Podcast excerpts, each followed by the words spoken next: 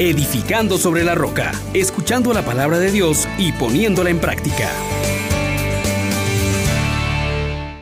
Bienvenidos mis hermanos, que Dios que nos ha sellado con el Espíritu Santo y nos ha hecho esperar en Cristo nos conceda vivir como herederos del reino. Digamos juntos esta oración invocando al Espíritu Santo. Oh gran poder de Dios, enciéndenos en tu el amor. Oh Espíritu, que vienes de lo alto, llénanos de Dios. Oh Espíritu, óleo santo, úngenos en el amor. Continuamos con la lectura de la primera el primer capítulo de la carta a los Efesios, versículos ahora del 11 al 14. Hermanos, con Cristo hemos heredado también nosotros los israelitas. A esto estábamos destinados, por decisión del que hace todo según su voluntad. Y así nosotros, los que ya esperábamos en Cristo, seremos alabanza de su gloria. Y también ustedes, que han escuchado la verdad, la extraordinaria noticia de que han sido salvados y han creído. Han sido marcados por Cristo con el Espíritu Santo prometido, el cual, mientras llega la redención completa del pueblo, propiedad de Dios, es prenda de nuestra herencia para alabanza de su gloria. Palabra de Dios. Te alabamos, Señor. Queridos hermanos, hoy continúa este exordio tan precioso que hace San Pablo de la salvación, de este don inmerecido y que hemos recibido gratuitamente por la infinita misericordia de Dios. Nos presenta tres cosas que están en un presente continuo y que debe ser algo que nos haga cada día continuar buscando la presencia de Dios. Continuar conviviendo con Cristo en cada una de nuestras tareas. Nos dice que ciertamente Cristo es la causa de toda bendición. Nos ha hecho partícipe a los israelitas cumpliendo las promesas y a nosotros ahora también haciéndonos partícipes de toda esta gracia. Y por tanto, hermanos, nos llenamos de alegría. Pero esta alegría también se traduce en una nueva forma de concebirnos, en una nueva manera de entendernos y en una nueva manera de relacionarnos.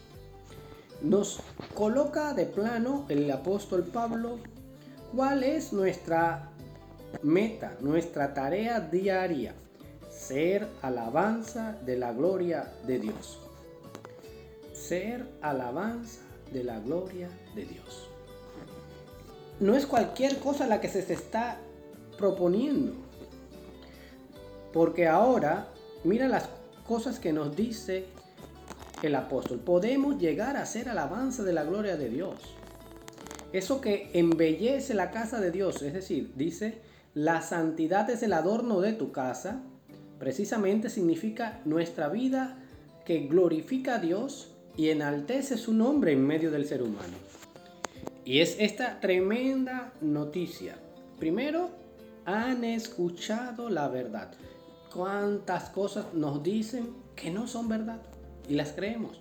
Pero ahora hemos escuchado la verdad, la salvación en Cristo Jesús, el amor de Dios, la misericordia del Padre, la gracia del Espíritu Santo. Luego, segunda realidad, la noticia, es esta la verdad, que ya han sido salvados. Ah, no es una cuestión que va a futuro, ahora hay que aplicarla en el presente. Ya han sido salvados en Cristo. Y una tercera cosa, han creído. Tres cosas que hoy la palabra nos regala. Haber escuchado la verdad, haber sido salvado y haber creído. Por lo cual ahora usted y yo tenemos todavía una cuarta realidad. Hemos sido marcados por Cristo con el Espíritu Santo prometido.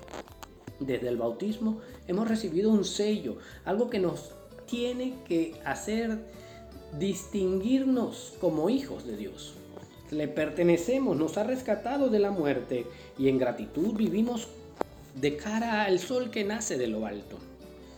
Y entonces este Espíritu Santo se queda con nosotros como prenda de nuestra herencia, para que podamos desde ahora ser alabanza de la gloria de Dios y en el cielo estar con todos los ángeles y los redimidos proclamando que Dios es Dios y que no hay nadie más grande que Él, que no hay nadie más que pueda satisfacer nuestras necesidades, que nadie más puede conocernos como Él nos ama.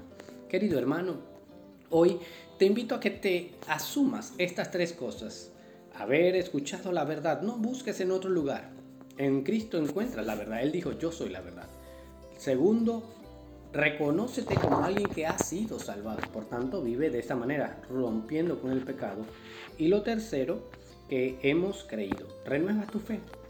Y lo cuarto, ha sido sellado con el Espíritu Santo. Mantén una intimidad con Él. Bendiciones para todos ustedes. Les exhortamos, hermanos, por la misericordia de Dios, que pongan por obra la palabra y no se contenten solo con oírla.